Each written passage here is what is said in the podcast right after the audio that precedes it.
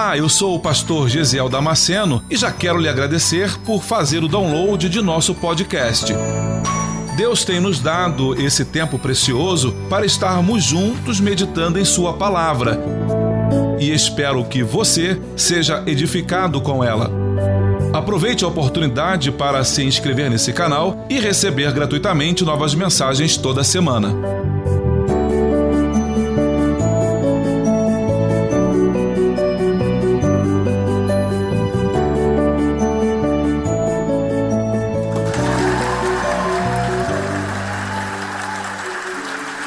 Diz assim: E Roboão, filho de Salomão, reinava em Judá, de 41 anos de idade era Roboão quando começou a reinar, e 17 anos reinou em Jerusalém.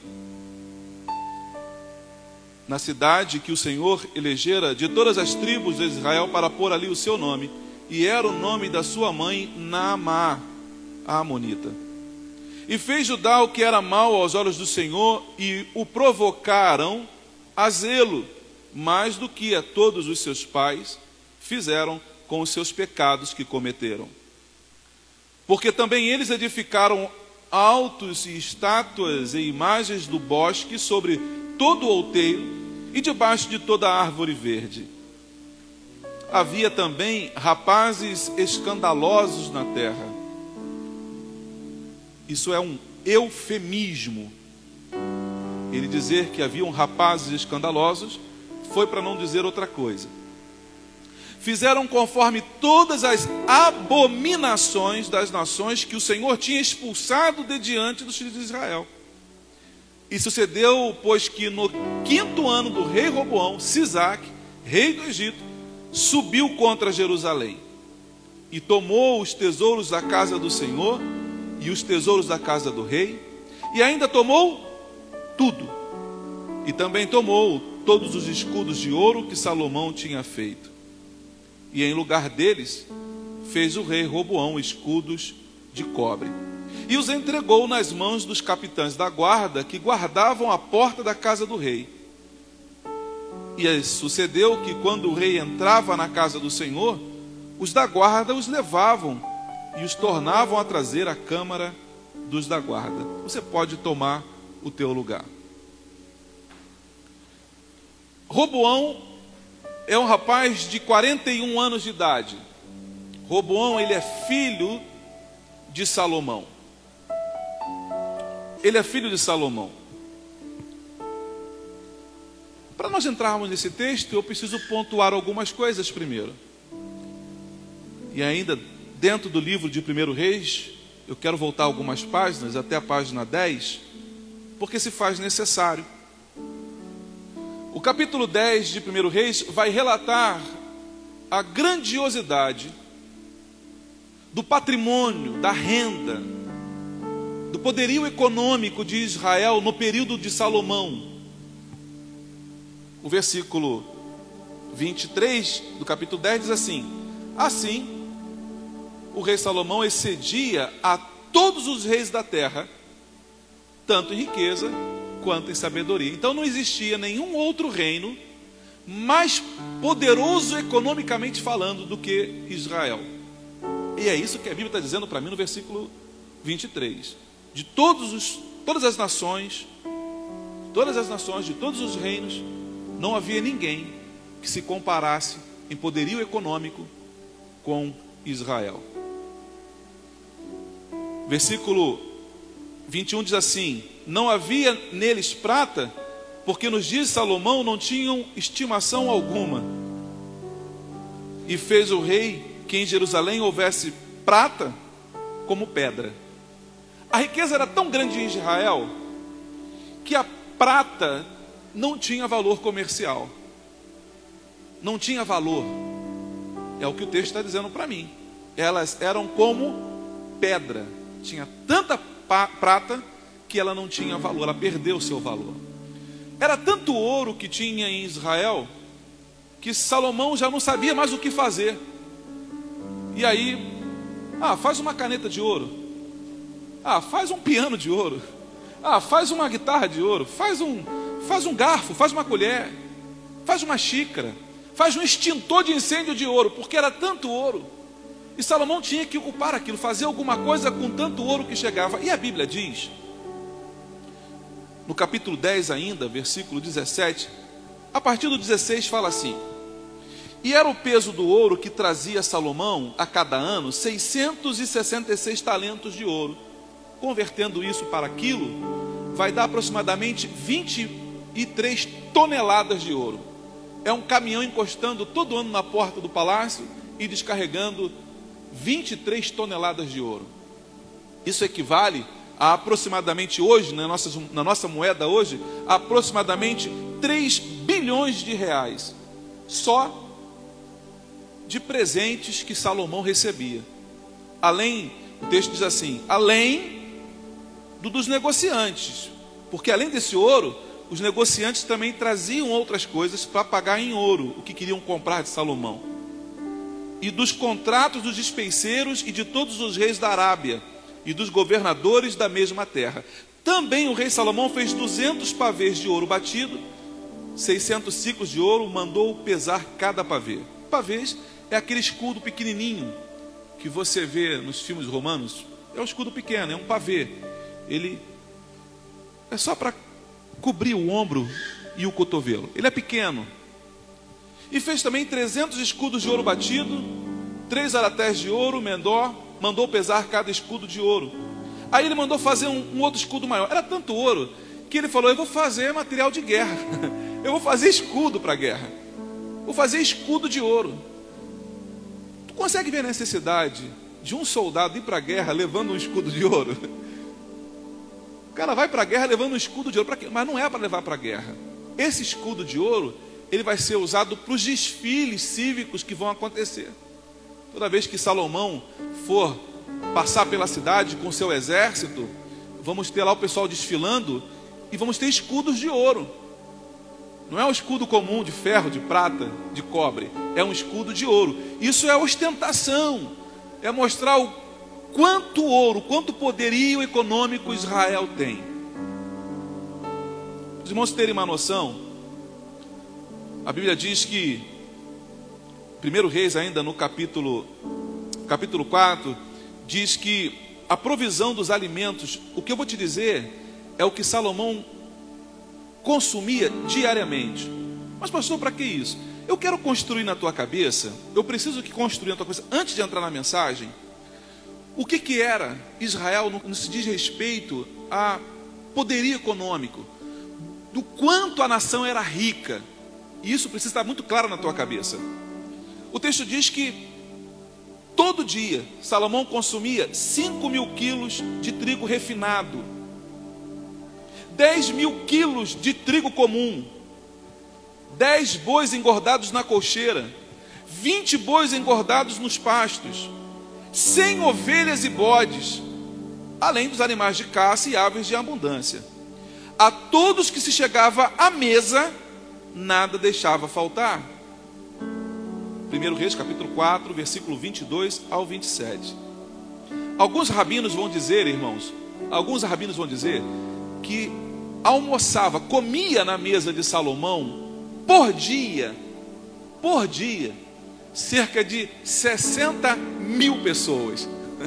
Você consegue pensar nisso? 60 mil pessoas todos os dias indo comer. Pastor, é muita coisa. É só para mostrar o tamanho da fortuna, da grana, do que, que Israel tinha como poder econômico. Mas aí, irmãos, como diz o próprio Salomão, como diz o próprio Salomão, um dia a minha cadeia de prata vai se quebrar. Um dia a minha lâmpada ela vai se apagar ela vai se apagar. Mas deixa eu dizer uma coisa para você: a tua também vai. Um dia, o teu coração ele vai parar de bater, e um dia o teu pulmão vai parar de puxar o ar e devolver o ar. Isso acontece com Salomão. Salomão, um dia, ele chega ao fim da sua existência. Salomão, com toda essa economia, com todo esse poder, ele morre. Deixa eu dizer uma coisa para você. Não deixa o dinheiro entrar no teu coração. Não deixa a riqueza entrar no teu coração, porque um dia todos nós iremos partir.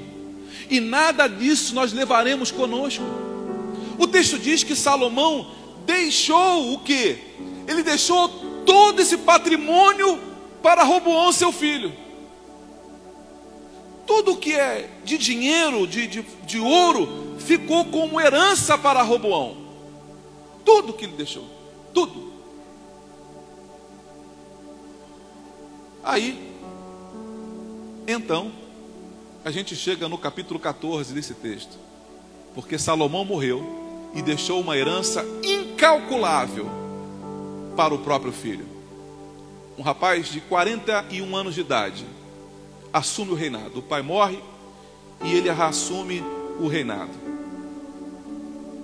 Segundo Crônicas, capítulo 12, diz assim: No capítulo 12 de Crônicas vai contar basicamente a mesma coisa a respeito da história de Roboão, só que para uma outra pessoa. A, a, o cronista é outro, então a abordagem também vai ser outra. Ele diz assim: Sucedeu, pois que, havendo Roboão confirmado o reino e havendo se fortalecido, ó, ele começa dizendo, o autor está criticando algo aqui, ele vai criticar algo. Ele fala assim: Aconteceu, pois que, havendo Roboão confirmado o reino e havendo-se fortalecido, a nação já era rica. Ele não fez a nação ficar mais rica. O que ele fez foi consolidar o ministério dele. Foi consolidar como rei a coroa. Porque quando alguém assume o reinado, como presidente ou como. Sempre fica aquela dúvida: será que vai dar certo? Será que vai conseguir? Até porque a história do pai vai assombrar a vida desse rapaz. Porque vai haver uma cobrança muito grande. Cara, ó, teu pai, teu pai foi o cara. O teu pai, ó, se tu for no caminho do teu pai, tu vai se dar bem. A cobrança é muito grande. E ele consegue consolidar isso dizendo assim, olha, mostrando para o povo que ele tem competência e capacidade para tocar o reino, para tocar o reino. Havendo se fortalecido, vírgula, e é aí que me preocupa. E é o que tem que afligir a tua alma. Porque ele diz assim: havendo se fortalecido, deixou a lei do Senhor, e com ele todo Israel. Você percebe uma sequência no texto, ele é provocativo, na medida em que o texto vai mostrar para mim que a riqueza e a estabilidade afastam Roboão da presença do Senhor. Isso para mim é um aviso nesta noite, e tem que ser um aviso para você. Tem que ser um aviso para você, tem que ser um alerta para você. Cuidado para a prosperidade não te afastar do caminho do Senhor. O texto é provocativo demais, porque ele, ele diz assim: ele não apenas deixou a lei do Senhor, mas o texto diz: e com ele todo Israel. O rei foi o exemplo para a nação.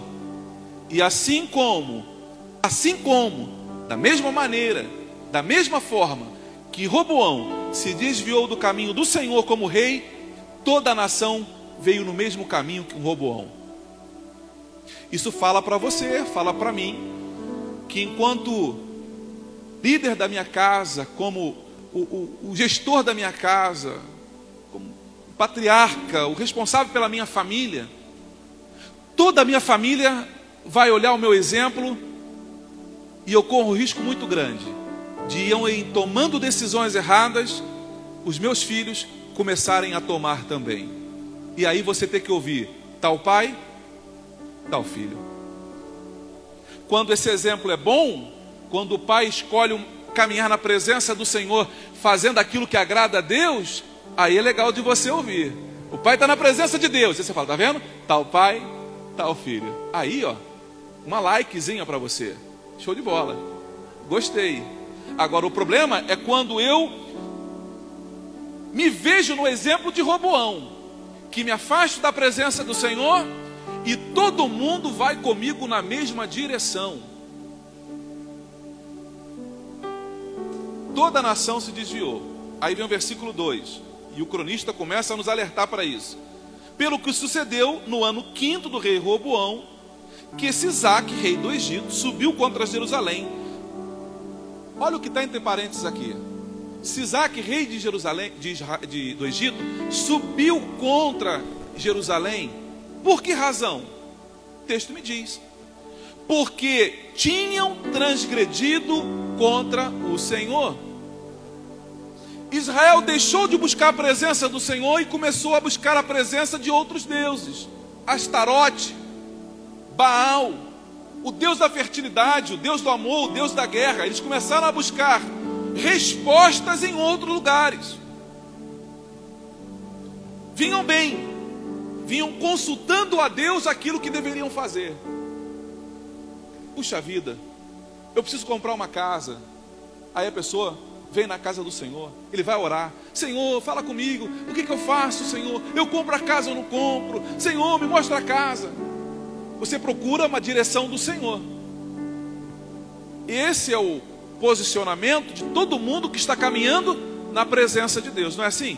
Você vai tomar uma decisão, você pede direção de Deus. Mas aqui, nesse texto, não só o rei, mas a nação começa a pedir direcionamento não mais de Deus, começam a pedir orientação a outros deuses. Não fica triste comigo. Não fica triste comigo, porque esse é o meu papel. Eu estou aqui para falar isso para você. Ao invés de você ficar consultando horóscopo para saber se vai casar ou não, meu irmão, minha irmã, comece a buscar a presença do Senhor.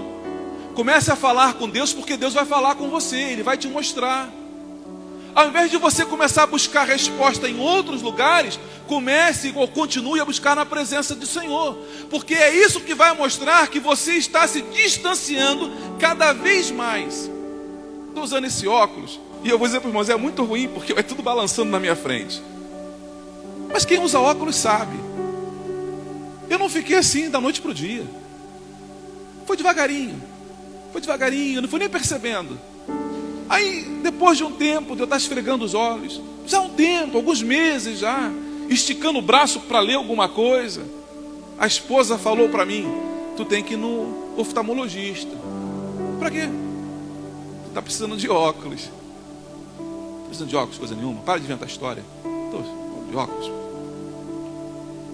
Aí, tanto assistir, tanto assistir, ela marcou a consulta, eu fui lá. E quase que voltei com óculos já. É, você tem um problema de vista. É bem pequenininho, mas você tem um problema, você precisa usar óculos. E é só para perto, então tive que comprar um óculos para leitura. Usei durante um ano, né? Um ano o óculos de leitura. Foi difícil a adaptação no começo, porque você coloca é ruim. Vocês cansaram de ver na igreja, né? Eu tirando e colocando, tirando e colocando. E às vezes eu estava com óculos aqui no peito e eu procurando o óculos. Cadê o óculos? Onde é que está o óculos? Às vezes o óculos no rosto e eu procurando o óculos para colocar o óculos. Isso não aconteceu da noite para o dia, meus irmãos. A minha visão, ela foi se perdendo gradualmente. Assim acontece com a nossa vida espiritual se você não vigiar. Ninguém cai da noite para o dia, ninguém peca deliberadamente de repente. Ah, pastor, de repente eu pequei, de repente não, meu irmão. Você veio planejando isso no teu coração ao longo do tempo. Você foi olhando, foi desejando, você foi maquinando, você foi idealizando, você foi devagarinho se afastando da presença do Senhor. O texto diz que depois que ele se fortaleceu, eles deixaram a presença do Senhor. E aí, o texto diz: pensa comigo aqui.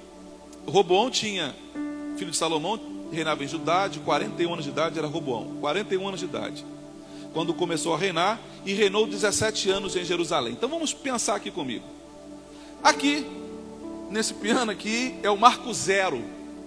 Aqui, Roboão está com 41 anos de idade e ele assume o reinado.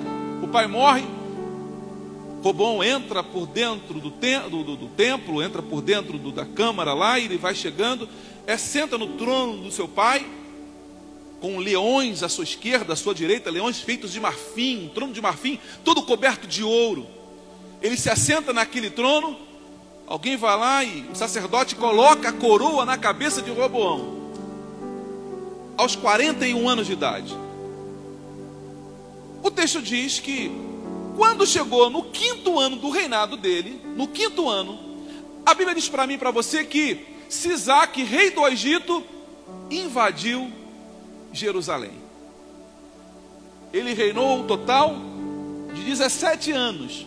Mas aqui no quinto ano, Roboão entra, Sisaque entra e rouba, rouba tudo que eles têm. Se você fizer as contas, nós temos a partir daqui para o final do quinto ano até o décimo sétimo, nós temos 12 anos de diferença. E aí o que acontece nesses 12 anos tem que angustiar você hoje aqui, porque certamente Deus está falando com pessoas aqui neste lugar. O texto diz que no, no quinto ano, quando Sisaque rouba tudo que ele tem, porque o texto diz assim: olha, e tomou, versículo 25 do capítulo 14. Sucedeu, pois que no quinto ano do rei, o rei Roboão, Sisaque, rei do Egito, subiu contra Jerusalém e tomou os tesouros da casa do Senhor e os tesouros da casa do rei, e ainda tomou tudo. E também tomou os escudos de ouro que Salomão tinha feito. E em lugar deles, dos escudos de ouro, fez o rei Roboão escudos de cobre. Sisaque vem, rouba todos os escudos, rouba tudo, na verdade. Mas aí o texto chama atenção porque ele fala assim: olha que, se ele está dizendo que é tudo, é redundância eu agora descrever mais um item. Mas é porque o cronista ele está querendo nos chamar atenção para algo precioso dentro desse texto. Porque ele já falou. Eles levaram tudo, roubaram tudo. E também tomou todos os escudos de ouro que Salomão tinha feito. Vamos lá. Rubão começa a reinar. Cinco anos depois, Sisaque entra, invade a cidade e leva tudo que eles têm. Tudo, inclusive os escudos de ouro. Roboão tem um insight. Roboão tem uma ideia, tem uma estratégia. Roboão tem, como diz a nossa amiga Rosana, ele está elocubrando. Ele vai elocubrar, ele vai pensar, ele vai maquinar, ele vai trazer uma, uma solução para o problema. E o que, que ele faz? Manda pegar as pedras que estão no meio da rua, são os bronzes, que não tem valor nenhum. Aí ele pega o bronze, chama o, o oficial da guarda e fala assim: ó, pega esse carrinho de mão aqui, enche de bronze, derrete e faz escudo de ouro. Como assim? Meu irmão, escudo de bronze no lugar do escudo de ouro. Você me ouviu bem. Faça 300 escudos de bronze. Quem serviu o quartel vai lembrar disso. Eu servi o quartel e a gente usava uma fivela, né? Eu era da aeronáutica, a gente tinha uma fivelinha dourada e nós tínhamos que passar caol nessa fivela. A gente ia andar sempre com uma, um caol, né? No armário. Eu ia lá com um paninho, passava o caol, o dedinho esfregava e passava o pano para dar polimento, porque se meu cinto não tivesse brilhando, eu levava um pernoite do sargento, do cabo, passava, leva para mim, o cinto não está brilhando? Leva ele, recolhe ele, vai ficar de pernoite hoje, vai ficar de pernoite. Então, a solução era polir o cinto para ele ficar brilhando. Não é mais escudo de ouro, agora é escudo de bronze. Então, os soldados vão ter que caprichar agora ainda mais para fazer esse escudo brilhar. Porque na falta do ouro, o escudo vai ter que brilhar. Pensa comigo. Economicamente falando, a prata, está aqui o Emerson, que trabalha nessa área de joalherias. A prata ainda é mais caro do que o bronze. A prata ela é mais valorosa do que do que o bronze. Então, o rei, como também tinha muita prata na cidade, ele podia ter feito os escudos de prata, porque é até mais leve, vai ser até mais leve. Mas Ruboão não pega as pedras de prata, porque o coração dele não é apenas fazer um escudo, porque se fosse apenas para fazer um escudo, poderia fazer com a prata. Roboão ele está fazendo um escudo de bronze para ele substituir pelo escudo de ouro, porque Roboão está preocupado em manter as aparências. Você consegue perceber isso? Roboão está preocupado em manter as aparências. Só que essas aparências dele não é por três meses, seis meses, um ano. essas aparências, ele está vivendo de aparência, o reino está vivendo de aparência durante 12 longos anos. E como o 17 ano vai encerrar a vida de Roboão, então eu posso dizer nessa noite que Roboão, a sua vida inteira, viveu uma grande mentira. Porque as pessoas olhavam para Roboão e pensavam assim: ele conseguiu recuperar o ouro, né? Ele conseguiu recuperar. Não, não recuperou, não, meu irmão. Ele está vivendo de aparência, porque aquilo que todo mundo olha de longe e pensa que é ouro, é bronze. Algumas pessoas, eu vou ter que desmascarar isso aqui agora. Eu vou ter que, eu vou ter que dar o. Algumas pessoas chegaram para mim e falaram: Pastor, eu acho lindo aquele piano de caudas que a igreja tem. Eu falei: Eu também. Pastor, que coisa linda aquele piano de cauda. E o Fábio, você vê o Fábio aqui tocando, fica até feliz, né? A cara dele de alegria de tocar um piano de cauda na nossa igreja. Isso é caríssimo, meu irmão. Isso aqui é um piano de cauda é caríssimo. Sempre foi um sonho meu ter um piano de cauda na igreja. Pastor Diego, acho que foi isso, foram fazer uma filmagem na igreja pro, pro DVD da Sunelli.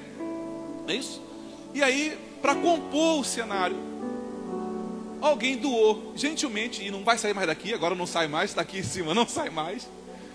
Alguém doou, não sai mais. Trouxeram um piano. Mas não é um piano, é só a casca, é só um móvel. Olhando de longe, você fala, porque eu ouvi algumas pessoas falando, pastor, que bacana, né, pastor? Um piano de cauda na igreja, uau, palhoça está crescendo. Eu falei, ô oh, Jesus amado. Aí o Sisac aqui dentro de mim falou assim: Pois é, deu um trabalho, foi caro manter esse negócio aqui dentro, teve que vir de longe, da Alemanha esse negócio aí, ó. ó. Empresta, pastor. Não, não posso, nem pode nem chegar lá em cima. Não pode nem chegar lá em cima. Não pode nem chegar lá em cima. Alguém me perguntou, pastor, como é que o senhor fez para conseguir? Eu falei, meu irmão, vem cá comigo. Vem cá comigo, olha aqui. Ué, cadê o piano, pastor? Cadê, cadê as teclas do piano? Cadê as cordas que. Não tem. É oco, é vazio. É, mas é que é só a casca. Tem um teclado aqui em cima no lugar do piano. Tem um teclado aqui em cima. Tem um teclado aqui. Ah, acabei com a. Acabei com a. Acabei. Ah, faz aí, faz aí. Ah. Acabei com o sonho do pessoal. Descobriram, descobriram. Descobriram. Sisaque foi exatamente assim. Isaac tinha os escudos de ouro por causa da vaidade do coração dele. Ele queria manter as aparências. Sabe aquele casamento que está acabado? Aquele casal que em casa nem se fala mais? Aquele casal que nem dorme mais na mesma cama? Cada um dorme numa cama, cada um dorme no quarto? Mas quando vem para a igreja dá o braço, né? Aí tu olha de longe e fala assim: Nossa, que casal 20, né? que casal bonito. Olha, nossa, que coisa linda, né? É, é, é porque tu está vendo de longe. Chega de perto que você vai ver. Ele bate nela, ele xinga ela. Vai ver de perto. Vem ver o piano de perto aqui que você vai ver o que, que tem aqui dentro. Sisaque foi a mesma coisa. E eu posso imaginar, não está na Bíblia, mas eu posso imaginar, e eu quero te convidar a fazer isso agora. Tu imagina aquele desfile de 7 de setembro lá de Israel todo mundo só está desfilando. Aí a mãe, né, para no desfile para ver o filho passar, porque o filho é soldado e vai passar desfilando lá com os escudos de ouro. Uau! Aí a mãe está lá parada olhando.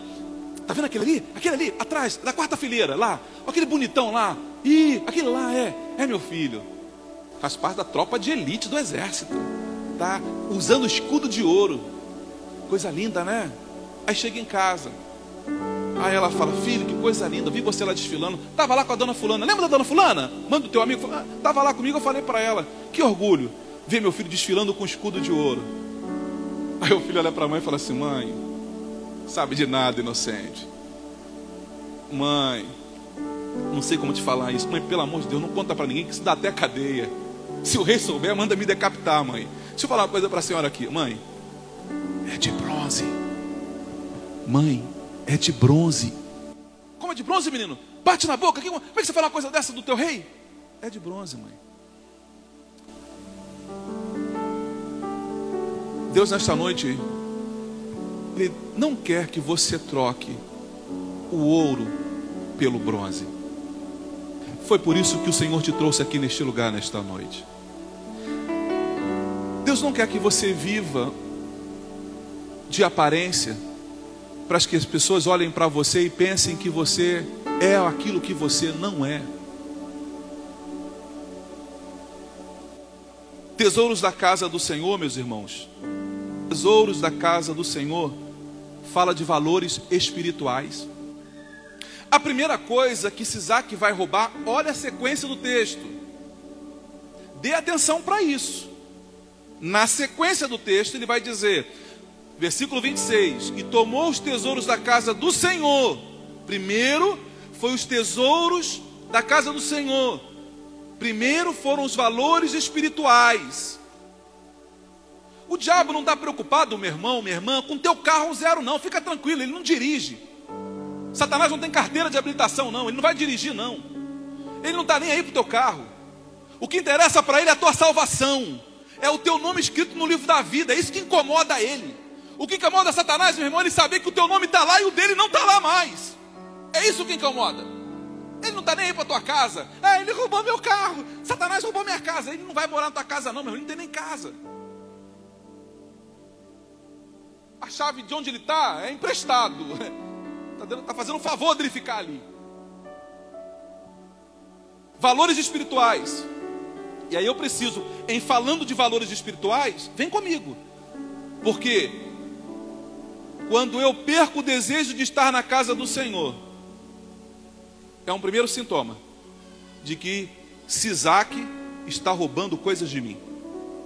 Quando você perde o desejo de estar na casa do Senhor, qualquer outra coisa, qualquer outra coisa, torna-se mais importante para você do que estar na casa do Senhor. De repente é mais importante para você estar lá na casa de praia, que Deus te abençoou e te deu uma casa de praia. E aí você pensa: não, eu vou, hoje à noite, domingo, eu vou estar na minha casa de praia. Hoje é lua cheia, vou curtir a, a, praia, a casa de praia. Quando você começa a perder o desejo de estar na casa do Senhor, é um sinal de que Sisaque já começou a saquear a tua vida espiritual. Quando eu perco o desejo de ler a palavra do Senhor, não responde para mim isso não, mas responde para você aí mesmo. Responde para dentro, para dentro aí. Responde aí para você. Quanto tempo você não lê a palavra do Senhor? Que você senta e lê a palavra do Senhor? Quantas vezes por dia, quantas vezes por semana, quantas vezes por mês você dedica um tempo para ler a palavra? Para ler. Irmãos, eu não leio a palavra para preparar a pregação. Eu leio a palavra para alimentar a minha alma. E em lendo a palavra para alimentar a minha alma, Deus me traz uma mensagem e eu compartilho com a igreja. Nós precisamos começar a ler a Bíblia, porque é ela que nos alimenta é ela que alimenta a tua vida. Se você não se alimentar, vai ficar anorexo, vai ficar doente, fraco das pernas. Se você não se alimentar, é isso que vai. Mas fique tranquilo, porque você fala assim, pastor, mas eu já estou um tempinho já sem alimentar, não morri ainda. Calma, meu irmão. Calma, calma. A gente consegue viver ainda bastante tempo sem comer. Não significa dizer que não estejamos morrendo. quando eu perco o interesse pela oração, quando eu não tenho o desejo de orar. Você fala, pastor, mas eu vou orar, pastor, não sei nem o que, que eu vou orar. Isso mostra, é mais um sintoma. Se você não gosta de orar, não quer orar, porque você falta intimidade com Deus, falta relacionamento com Ele. Irmãos, não é, não é fácil manter uma vida de oração. Deixa eu falar para você, com todo o temor que eu tenho diante de Deus. Não é fácil manter uma vida de oração. Às vezes eu ajoelho no pé da cama e eu não tenho nada para falar. E eu não quero só ficar pedindo todas as vezes que eu me ajoelho para poder orar para dormir. Aí eu, o que, que eu faço? Eu ajoelho e aí eu começo, glória a Deus, aleluia. Louvado seja o teu nome, Senhor. Tu és Senhor da minha vida. Obrigado por ter me chamado. Obrigado por ter me escolhido. O Senhor é bom, o Senhor é justo. Aí eu começo a elogiar o Senhor eu começo a glorificar o nome dele. E aí eu me surpreendo, de repente, quando as palavras começam a surgir e eu me vejo dialogando com o Senhor.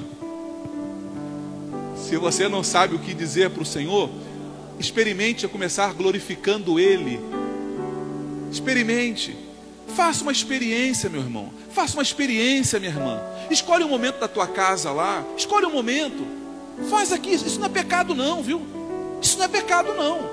Você pode pegar o teu celular, coloca lá uma canção para tocar, um instrumental, aquelas músicas antigas, instrumental que você gosta, coloca para tocar, ajoelha e começa a orar ao fundo dessa música. Pastor, mas isso não é pecado, não, pastor? Claro que não, meu irmão. Quando Saul estava perturbado, ele mandava chamar Davi para tocar harpa para ele. Eles iam estudar a Bíblia ouvindo melodias, ouvindo ouvindo canções. E a palavra ia alimentando. Então você bota ali um fundo musical para tocar, e eu começo a orar. E aquilo, esse, esse louvor vai entrando no meu coração e vai, e vai preparando o meu coração. A oração, perder o desejo pela oração, é um sintoma de que Satanás, que Sisaque, já começou a saquear a tua vida quando eu perco o desejo de cultuar ao Senhor, de estar na casa dEle, de glorificar o nome dEle, de exaltar ao Senhor, de adorar na beleza da santidade dEle, quando eu começo a perder isso, ou quando eu já não tenho mais o coração voltado para isso, é um sinal de que Satanás conseguiu levar toda a riqueza que eu tinha espiritual. Eu quero que você faça uma análise aonde você está aí agora. Se você se encontra nessa situação. Como é que está o teu coração em relação a tudo isso que eu falei? Tua vida de oração, a tua leitura devocional, o desejo de estar na casa do Senhor. É a mesma coisa? Ou mudou? Mudou para melhor ou mudou para pior? A tendência, irmãos, é a gente ir enfraquecendo cada dia mais. Esses dias, já falei semana passada, fui na casa da Rosa, nos chamou a mim e minha esposa para fazermos um gabinete pastoral na casa dela, ela e seu esposo Alex, que estão aqui na frente. E quando eu cheguei lá, ela me levou no quarto delas e falou: Pastor, eu queria mostrar para o senhor o meu altar de oração, meu quarto de oração. Eu falei: Como? Um quarto de oração, pastor. Ela tem um quartinho que tem um púlpito como esse de madeira, com uma Bíblia aberta onde ela faz a leitura dela. No outro canto tem um aparato de madeira onde ela se ajoelha para poder orar ao Senhor ela usa isso regularmente. Está faltando, irmãos, nós separarmos um tempo, momento da nossa vida, para buscarmos a presença do Senhor. Foi esse o grande problema, um dos grandes problemas na vida de, de, desse homem. Porque olha o que, que diz o versículo 14 e versículo 12 de 2 Crônicas. Roboão fez o que era mal, porquanto Olha o que, que é isso, o, que, o que, que é o mal que ele fez. Porquanto não preparou o coração para buscar o Senhor. Robão está sendo criticado por Deus, porque ele não preparou o coração dele para buscar a presença do Senhor. Você tem preparado o teu coração para buscar a presença do Senhor? Você tem alimentado a tua alma, o teu espírito com o que? Que que você tem colocado diante dos teus olhos todos os dias? O que que você tem ouvido todos os dias? Com o que você tem alimentado a tua alma, meu irmão? Com o que você tem alimentado a tua alma, minha irmã? O fato apenas de vir à igreja. Quantas pessoas vindo à igreja, mas não têm a vida transformada? E isso você percebe nos frutos. Nos frutos que ela produz. Mas eu preciso correr por causa do tempo. Depois que ele perde todos os tesouros espirituais, a sequência do texto diz assim: E os tesouros da casa do rei, e ainda tomou tudo, e também tomou os escudos de ouro que Salomão tinha feito. Tesouros da casa do rei? Aí sim, fala de valores pessoais, fala de patrimônio. Você lembra tudo aquilo que Salomão deixou para Roboão? Toda aquela fortuna que nós gastamos um tempo precioso do culto para poder lembrar você. toda a herança econômica, toda a fortuna, todo o patrimônio que Salomão deixou para Roboão, foi tudo embora. Sisaque levou tudo. Satanás não tem misericórdia, meu irmão. Ele vai levar tudo. Primeiro vai começar levando a tua vida espiritual, se ele puder. Na sequência, ele vai poder levar tudo o que você tem, que é pessoal, que é teu. E aí, meu irmão? Mexer na tua saúde é besteira para ele. Mexer na tua saúde vai ser pouca coisa para ele. Foi Deus que deixou de abençoar Israel? Não. Foi Israel que decidiu, por causa da provisão, por causa da prosperidade, por causa da riqueza, ele decidiu sair debaixo da nuvem que protegia, que guardava.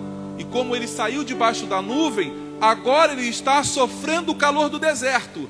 Não foi Deus que, o amaldiçoou, foi ele que escolheu viver uma vida amaldiçoada, saindo da presença do Senhor. Você consegue entender isso nesta noite? Quando nós, irmãos, decidimos deliberadamente deixar a presença do Senhor, é inevitável. E diz: voltai à fortaleza, voltai à fortaleza. É o que Zacarias vai escrever no capítulo 9, versículo 12. Ó, oh, voltai à fortaleza, ó presos de esperança. Também hoje vos anuncio que vos restituirei em dobro. Um dia nós saímos. Um dia talvez você tenha saído do lugar de fortaleza, do lugar que te guardava, que te protegia. E por causa disso, meu irmão, perdendo a proteção do Senhor, Satanás levou tudo que ele pôde levar. Mas essa noite, Deus me trouxe aqui neste lugar para dizer que Ele pode reverter a tua história. Deus me trouxe aqui para dizer para você que Ele pode te restituir, não apenas o ouro que Satanás levou, mas Ele pode restituir o teu casamento, Deus pode restituir o teu relacionamento com os teus filhos, Deus pode restaurar aquilo que você sabe que você perdeu. Qual é o nome daquilo que você perdeu e você sabe que você perdeu? Cada um sabe o nome, cada um sabe nominar aquilo que perdeu, porque se perdeu faz falta. Se perdeu, Faz falta. Em lugar deles, fez escudos de bronze. Deus não quer que você viva uma vida de bronze, meu irmão. Deus chamou você para viver uma vida de ouro. Deus chamou você para viver uma vida de ouro. Quando as pessoas olharem para você de longe e falar assim: Nossa, queria ter um esposo igual o teu. Queria, Deus pode te dar, o meu não. Deus pode te dar um, mas não vai ser o meu. Deus pode te dar um. Queria, rapaz, que Deus pode fazer. Deus pode fazer. Deus pode trazer na tua vida. Ele pode, ele pode fazer. Deus pode restaurar. O que eu preciso fazer, pastor, então, para voltar aonde eu caí? É o que o Senhor diz em Apocalipse capítulo 3: Lembra-te de onde caíste. Todos nós temos consciência do momento em que nós, na nossa vida, tomamos uma decisão errada, que nos desviou do caminho do Senhor. Todos nós sabemos quando foi esse dia. E se hoje você decidir, o Senhor pode restaurar a tua história. Deus pode restaurar a tua história. Pastor, mas a minha história levou tudo, eu não tenho mais condições, pastor. O que, ah, meu irmão, não interessa. Quem vai fazer não sou eu. Quem vai fazer é o Senhor. E como o Senhor vai fazer, como o Senhor que vai restaurar, deixa que Ele sabe o que faz. A Bíblia diz assim: Deus fala assim: minha é a prata e meu é o ouro. Está emprestado. Eu tenho, não, não é meu, não, está emprestado do Senhor comigo. Todo ouro e toda prata pertence ao Senhor. E Ele dá a quem Ele quer. Eu quero orar por você nesta noite. Chega, meu irmão. Chega de viver de aparência. Chega de viver algo que você não é. Uma história que não é sua. Jesus, escreve, Jesus diz lá no capítulo 10 de João assim: Eu vim para que tenham vida e uma vida fake. É isso? Eu vim para que tenham vida e uma vida em abundância. Às vezes você olha um, um arranjo floral e você vai, poxa, que, que flor bonita. Aí você vai lá e coloca a mão na. Ué, é de plástico. Enganou. Enganou. Pensei que fosse verdadeira, mas é de plástico. Quanta gente vivendo uma vida de plástico. Quanta gente, ah, pastor, fulano está vendo a vida. Meu irmão, assim, olha, deixa eu dizer uma coisa para você. Quanto tempo Isaac teve de tolerância do Senhor? Quanto tempo de tolerância? Cinco anos. Porque durante cinco anos, assim que ele se estabeleceu, ele começou a fazer as coisas erradas no reino. Deus foi tolerando Roboão, foi dando, foi tolerando Roboão, foi dando chance para Roboão se arrepender, de voltar atrás. Quando chegou um limite, porque a ira de Deus ela chega no limite, num ponto. Às vezes você olha para alguém e fala assim, pastor, mas fulano vive aprontando, pastor. Fulano vive aprontando. Calma, minha irmã. É que o juízo de Deus, ele vai enchendo como uma taça. Ele vai enchendo. Mas quando ele encher, ai daquele que o Senhor lhe imputar juízo. Se alguém está vivendo no engano, na mentira, está dentro da casa do Senhor usando de engano, fica tranquilo. Eu não sou espião, não. Eu não vou correr atrás do que está fazendo para te mandar embora, para poder. Fica tranquilo, meu irmão. Essa igreja tem um dono. E deixa eu dizer uma coisa para você. Assim como ele fez com Roboão, ele continua fazendo hoje, trazendo juízo dentro do tempo dele. Aproveita a oportunidade que você tem hoje, que o juízo do Senhor ainda não chegou na tua vida e comece a mudar o teu comportamento. Eu quero orar por você nesta noite. O que, que diz aqui em 2 Crônicas, capítulo 12, versículo 12? Escuta com atenção o que está escrito aqui na palavra do Senhor. E humilhando-se ele, olha o que diz a palavra do Senhor, é dentro do mesmo texto, dentro do mesmo contexto. Não estou pegando o texto fora do contexto capítulo 12, 2 Crônicas, versículo 12 diz assim: E humilhando-se ele, a ira do Senhor se desviou dele. Meu irmão, o contrário da humildade é a soberba. E a soberba, ela atrai a ira de Deus sobre a tua vida. A soberba atrai a ira de Deus. Eu vou falar isso de novo. Eu vou falar isso outra vez. A soberba atrai a ira de Deus contra você. Porque o texto está dizendo no versículo 12 que ele humilhou-se. E a ira do Senhor se desviou dele. Quer que a ira do Senhor se desvie de você? Se humilhe. Quando você se arrepende do caminho que você vive, Deus muda a tua história. Mas quando você resiste, a Bíblia diz que Deus resiste ao soberbo.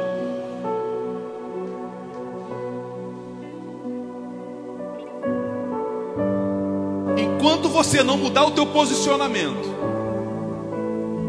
a ira do Senhor vai ter você no radar dela. Pastor, mas eu estou boa, eu estou fazendo isso e estou bem. Uh, estou bem, pastor. Não está acontecendo nada.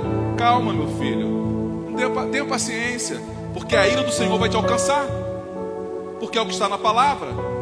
A ira do Senhor, ela vai te alcançar. E porque o Senhor não quer que a ira dele te alcance, é que ele nos trouxe essa mensagem nesta noite. Humilhe-se na presença do Senhor. Porque aqueles que se humilham na presença do Senhor, ele exalta. Ele exalta.